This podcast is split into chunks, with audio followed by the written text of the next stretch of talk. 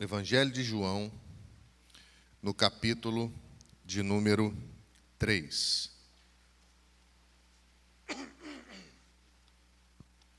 Diz assim a palavra de Deus, meus irmãos, a partir do verso 1. Havia entre os fariseus um homem chamado Nicodemos, um dos principais dos judeus. E este, de noite, foi ter com Jesus. Ele disse: Rabi, sabemos que és mestre vindo da parte de Deus, porque ninguém pode fazer estes sinais que tu fazes se Deus não for com ele. A isto respondeu Jesus: Em verdade, verdade vos digo que se alguém não nascer de novo, não pode ver o reino de Deus. Perguntou-lhe Nicodemos: Como pode um homem nascer sendo velho? Pode porventura voltar ao ventre materno e nascer segunda vez? Respondeu Jesus: Em verdade, em verdade te digo, quem não nascer da água e do sangue e do espírito não pode entrar no reino de Deus. O que é nascido de carne é carne, e o que é nascido do espírito é espírito. Não te admires de eu te dizer, importa-vos nascer de novo. O que sopra, o vento sopra onde quer e ouve a sua voz, mas não sabe de onde vem nem para onde vai. Assim é todo aquele que é nascido do Espírito. Então lhe perguntou Nicodemos: Como pode suceder isso? Acudiu Jesus: Tu és mestre em Israel e não compreendes essas coisas? Em verdade, em verdade te digo que nós dizemos o que sabemos e testificamos o que temos visto, contudo não aceitais o nosso testemunho. Se, tratando de coisas terrenas, não me credes, como crereis se vos falar das celestiais? Ora, ninguém subiu ao céu senão aquele que lá desceu, a saber, o Filho do homem que está no céu. E do modo por que Moisés levantou a serpente no deserto, assim importa que o Filho do homem seja levantado, para que todo que nele crê tenha vida eterna. Porque Deus amou o mundo de tal maneira que deu o seu Filho unigênito para que todo aquele que nele crê não pereça, mas tenha vida eterna. Porquanto Deus enviou o seu Filho ao mundo, não para que julgasse o mundo, mas para que o mundo fosse salvo por ele. Quem nele crê não é julgado, o que não crê já está julgado, porquanto não crê no nome do unigênito Filho de Deus. O julgamento é este: que a luz veio ao mundo e os homens amaram mais as trevas do que a luz porque suas obras eram más. Pois todo aquele que pratica o mal aborrece a luz e não se chega para a luz, a fim de não serem arguídas as suas obras. Quem pratica a verdade aproxima-se da luz, a fim de que as suas obras sejam manifestas, porque feitas são em Deus. Até aí, queridos irmãos, eu tenho pensado durante é, esses primeiros dias do ano sobre uma vida vitoriosa, sobre esse desejo que todos nós temos de vencer as adversidades, esse desejo que todos nós temos de nos tornarmos vencedores na corrida da vida, nos tornarmos vencedores dentro desse contexto que nos cerca dentro desse contexto que ah, faz parte da vida de cada um de nós. E tenho pensado, meus irmãos, que existe um caminho para a vitória. Existe, ah, de fato, ah, uma, um, um trajeto que, se nós percorrermos, nós vamos ser bem-sucedidos dentro daquilo que nós almejamos como povo de Deus. Existem atitudes, você sabe que um campeão olímpico, ele, no dia da vitória, ele concretiza um preparo de quatro anos. Você sabe que a vitória ela é consequência de um preparo feito com muita abnegação, com muita dor, com muita ah, ah, com muito desejo de vencer. Eu conheci há pouco tempo um irmão ele é sargento do exército e é força especial do exército. E ele começou a correr de mountain bike e correr no circuito uh, estadual. E ele é campeão dentro da categoria dele, ele foi campeão mais de uma vez e foi minha ovelha. E eu me lembro que, conversando com ele, ele, para poder ter tempo para treinar, ele acordava três da manhã e ia percorrer os trajetos, às vezes num frio muito grande, às vezes subindo serra de bicicleta, às vezes descendo serra.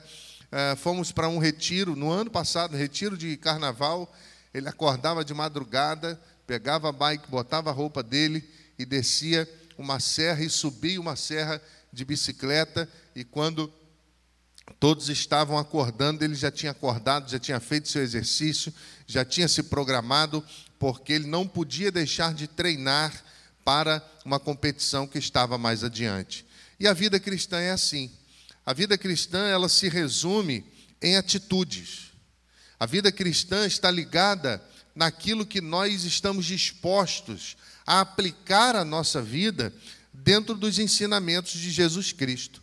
Então você diz que é cristão porque você se parece com Cristo, porque ele nos ensinou, ele nos mostra a vereda da justiça, ele nos mostra o caminho e nós vamos lutando para aplicar à nossa vida esses princípios e avançarmos. O texto que nós lemos, talvez esse capítulo, João capítulo 3, ele seja o capítulo mais conhecido de todo o evangelho, onde Nicodemos, chefe, membro do sinédrio, e possivelmente os homens, um dos homens mais ricos de Jerusalém, ele visita Jesus na qualidade de representante do povo.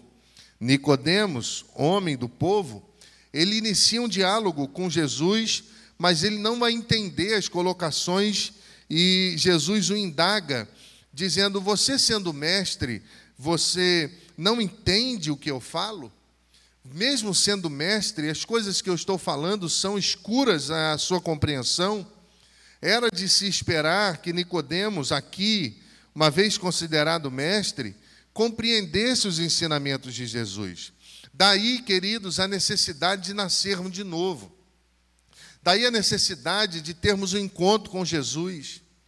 Porque não adianta você ser mestre em muitas coisas na sua vida, se as coisas simples do reino de Deus não são observadas por você se as coisas simples do Evangelho de Jesus Cristo não são observadas pela sua vida. Porque quando não há um novo nascimento, não se consegue compreender a ação do Espírito Santo na vida daquele que deseja saber a revelação de Deus. Porque nascer de novo para Nicodemos significa abandonar a segurança da letra e viver na direção do Espírito. E muitos de nós, meus irmãos, caminhamos nessa premissa, na segurança da letra. É interessante, existe um termo freudiano dentro da psicanálise que é, nós chamamos de eu outro. São, ah, é um diploma, é alguma coisa que te faz sustentar ou achar que é alguma coisa. Quando você pergunta a alguém, você, quem é você? normalmente a pessoa vai dizer os títulos que tem. Nós não estamos perguntando os títulos que as pessoas têm, nós estamos perguntando quem é a pessoa. Só que a pessoa, ela precisa se estribar em alguma coisa. Então ela diz: Eu sou aquilo que o diploma diz que eu sou. Ou eu sou médico, ou eu sou um terapeuta, ou eu sou isso, ou eu sou aquilo. Quando na verdade, meus irmãos, Nicodemos estava vivendo exatamente isso. Ele foi até a presença de Jesus com o título de membro do Sinédrio. Ele foi até a presença de Jesus como alguém respeitado, como alguém que tinha uma estirpe diferenciada, e agora Jesus está confrontando ele porque ele se prendia na segurança da letra e não compreendia as coisas do Espírito. Querido, talvez você esteja nesse início de ano, é, esperando vitória, desejando uma vida vitoriosa, mas a, a, a vitória que nós precisamos está nas coisas simples do reino de Deus.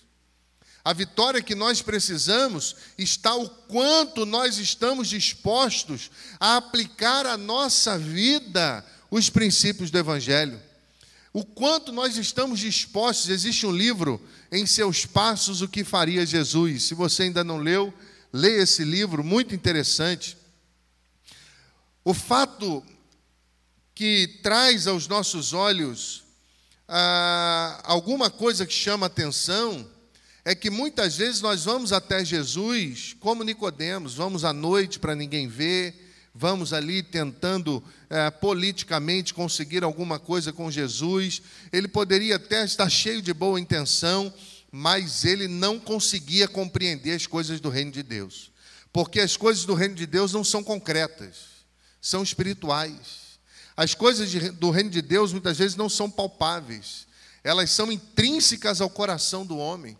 E muitas vezes, meus irmãos, nós vamos a Jesus como Nicodemos, Agostinho falando desse texto, ele vai dizer que Nicodemos veio à luz, mas ele veio em meio a trevas.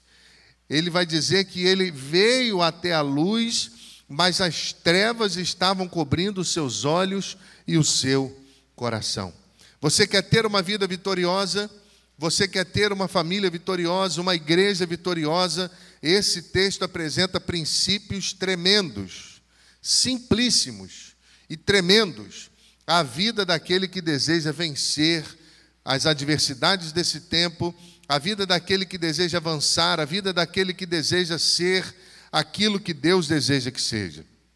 E com base na orientação de Jesus a Nicodemos, nós vamos apontar algumas características interessantes a esse texto que devem ser aplicadas à nossa vida.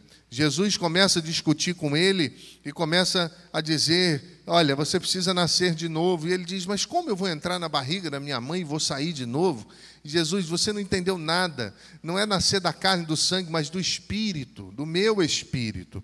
E aí ele discorre ali uma conversa com Jesus e o texto vai dizendo que é nesse contexto que ah, o Evangelho resumido, segundo Lutero, aparece. Porque Deus amou o mundo de tal maneira que deu o seu Filho unigênito a todo aquele que nele crê, para que todo aquele que nele crê não pereça, mas tenha vida. É interessante que, em primeiro lugar, para termos uma vida vitoriosa, para vivermos aquilo que Deus tem preparado para cada um de nós, nós não podemos nos apresentar a Deus como um fariseu.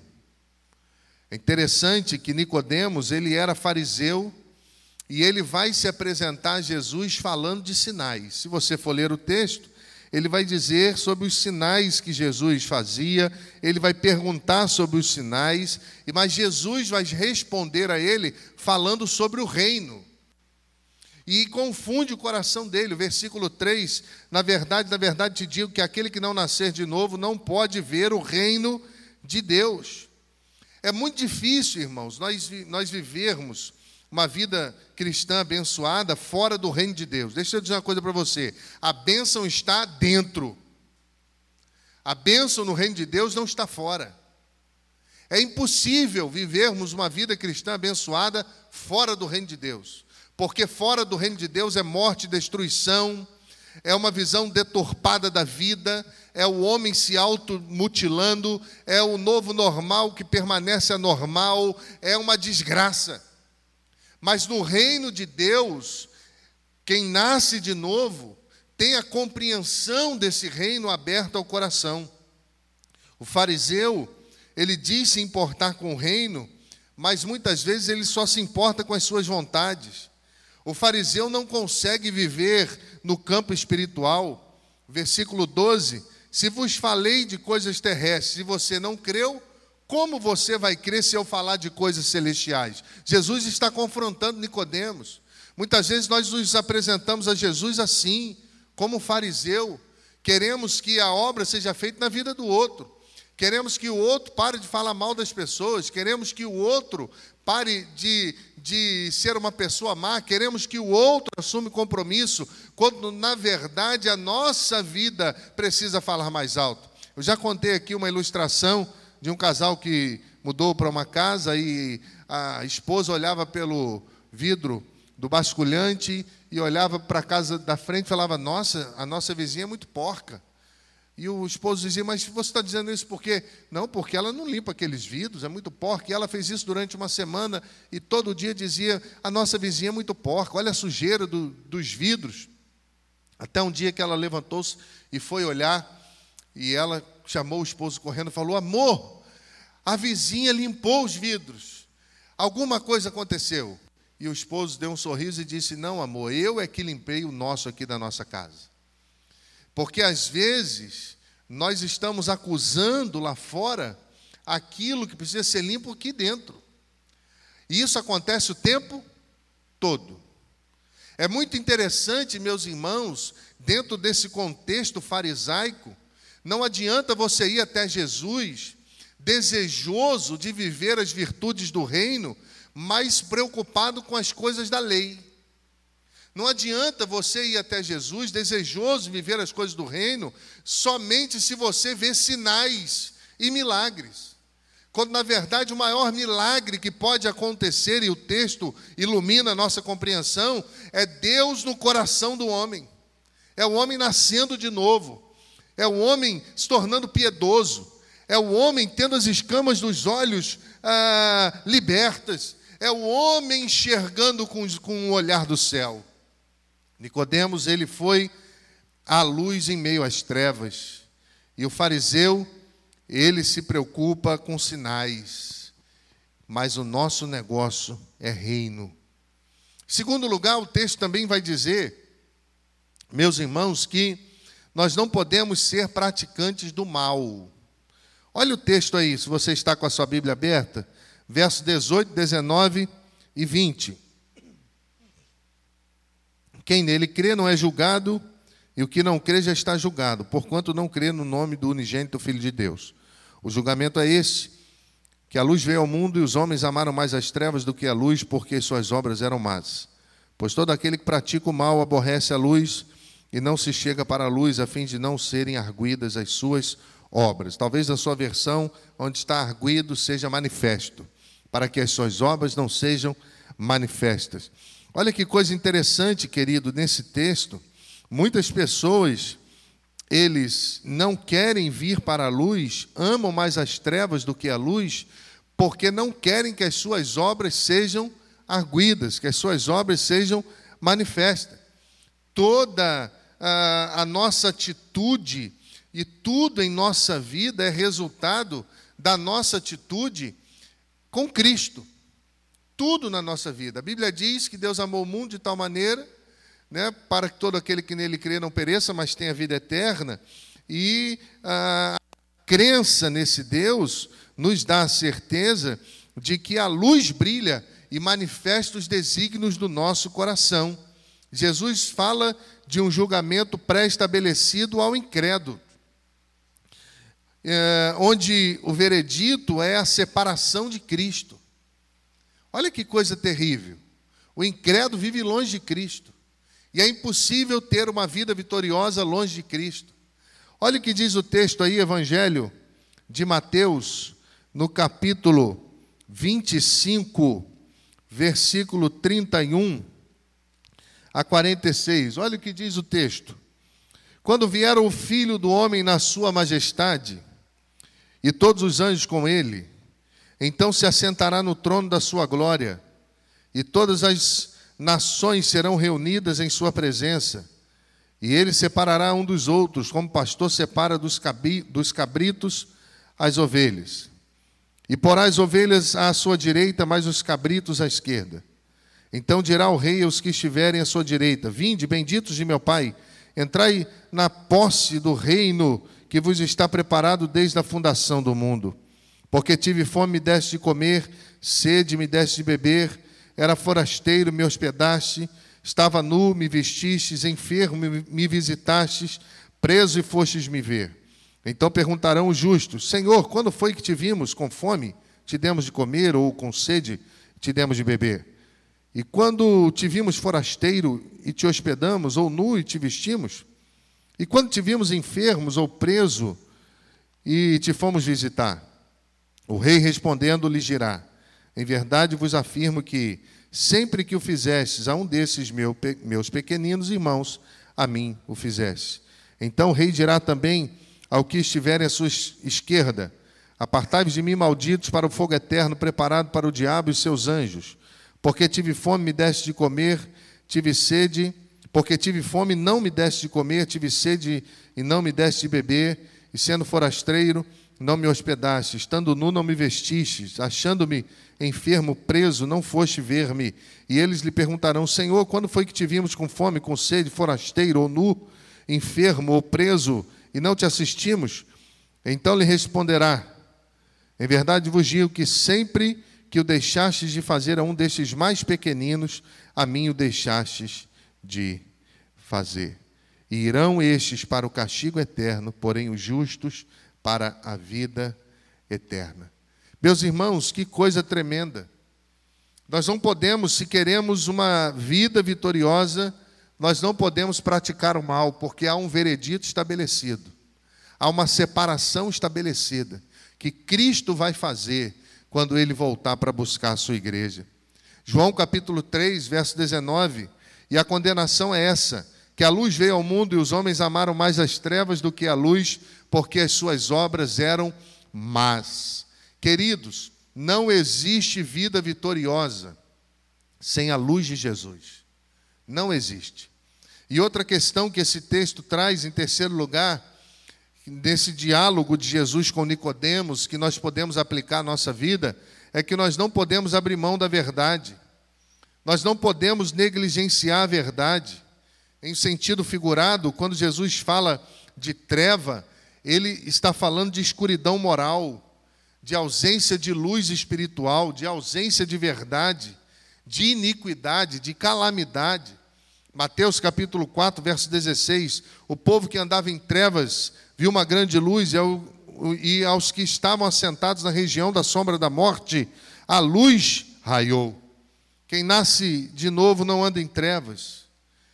Quem faz o mal vive em tribulação e vive em angústia. Sabe, nós não podemos abrir mão da verdade e a verdade nos transforma. A verdade nos coloca do lado certo da história. A verdade nos faz viver de acordo com a vontade de Deus e caminhar na vereda de justiça por amor ao seu nome.